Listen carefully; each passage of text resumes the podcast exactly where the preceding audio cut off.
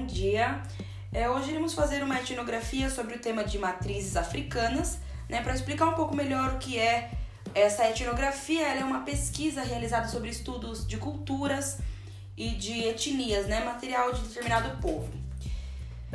Nós iremos entrevistar hoje o professor Theo Lima, que participa dos cultos de candomblé. Faremos algumas perguntas para conseguir compreender um pouco melhor e ter uma imersão dentro desse mundo é, de religião africana. É, bom dia, Theo. Bom dia. É, a primeira pergunta que eu tenho para fazer para você é referente às religiões, tá? Então, a religião de origem africana é um dos grandes legados deixados pelo povo de raiz iorubá, certo? Explica um pouquinho sobre isso pra gente. Certo, é um grande legado.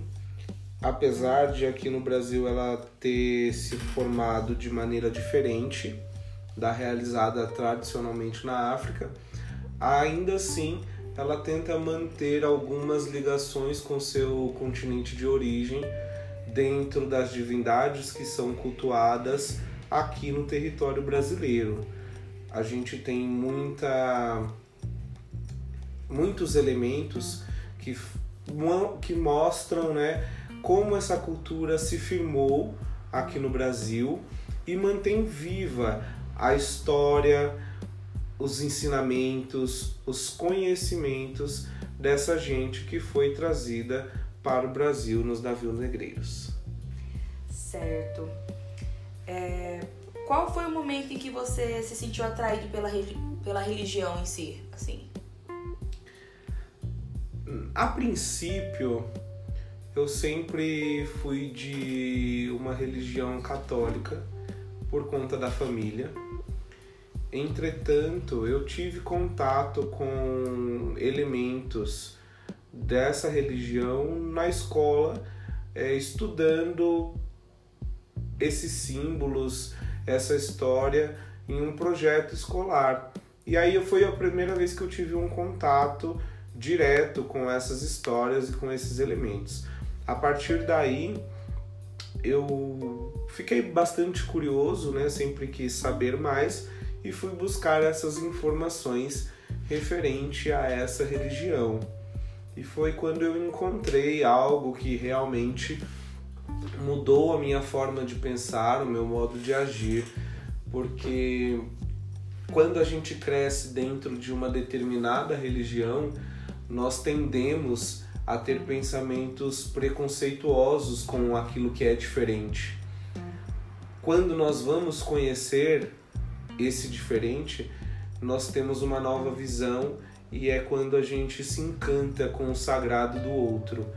Foi neste momento que eu me encantei com esse sagrado e que eu quis conhecer mais profundamente esse processo quando me vi, já estava imerso dentro dessa religião, é, aprendendo mais coisas, buscando novas referências, entendendo e fazendo vivências dentro dos terreiros de candomblé. Certo. É, e esses objetos que possuem nos terreiros, eles podem ser considerados um tipo de arte sacra? Todos os objetos litúrgicos independente de sua religião, de certa forma, quando eles trabalham uma estética, quando eles são pensados esteticamente, eles podem ser objetos de arte sacra. Né? Então, quando nós observamos, é, por exemplo, uma estátua né, de uma figura católica, uma estátua de Nossa Senhora, por exemplo, ela vai ser um objeto de arte sacra, assim como o Imbiri de Nanã também vai ser um objeto de arte sacra, porque os dois foram criados para serem elementos litúrgicos. E quais são os artistas assim que transformam esses objetos em arte? No Brasil nós temos alguns artistas dentro das matrizes africanas que transformam esses objetos. O maior destaque deles é o mestre Didi, que transforma aí os objetos religiosos em arte, Nós temos referências como Rubem Valentim, que utiliza a simbologia do candomblé e da umbanda para criar serigrafias. Nós temos Dejanira, que transforma as cenas que acontecem dentro dos terreiros em pinturas.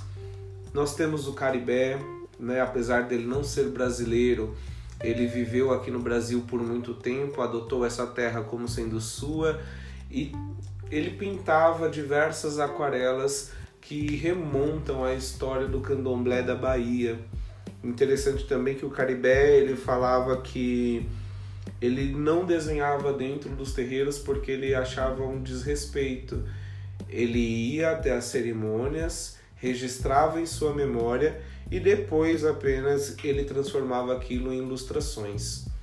E claro, a gente não pode deixar de falar do Pierre Verger, né, que foi um grande estudioso e que registrou em muitas de suas fotografias esses processos religiosos. Certo. E esses objetos, né, que têm uma extrema importância dentro da religião, inúmeros significados, né? Eu queria que você citasse para a gente alguns, né, e comentasse a ligação dos objetos com o divino, assim. Os objetos, eles são utilizados como pontes, na verdade, né? São representações deste sagrado e alguns deles são de extrema importância para os cultos. Por exemplo, os atabaques, né? A gente dificilmente vai encontrar um culto de candomblé que não tenha o atabaque, porque a música faz parte desse processo religioso e o atabaque, esse, esse símbolo né, da religião, ele tem diversas é, funções. Ele tem a função de chamar o espírito para a terra, ele tem a função de manter esse espírito aqui enquanto ele está em trabalho, ele também tem a função de mandar esse espírito de volta para o Orum. Como a gente tem também ferramentas de cada divindade, né? Nós temos representações aí de espelhos, de espadas e de outras ferramentas, como por exemplo o Ibiri de Nanã, que traz é, em sua essência histórias e contos que remontam a vida desses orixás na terra. Né? Por exemplo, todos os objetos de Nanã eles não podem ser feitos de metal porque em um determinado momento da história ela teve uma briga com Ogum, que é o, o orixá da metalurgia, e ela ela abole né, todos os elementos de metal dos seus cultos. Então tudo que é feito para Nanã é feito através de elementos naturais, como palha, como búzios, como cascas de árvore. Então, dentro desse elemento também a gente tem representações significativas do seu culto e de sua função. Por exemplo, cada uma das palhas utilizadas para formar um ibiri, ele representa uma das almas que Nanã está tomando conta. Certo.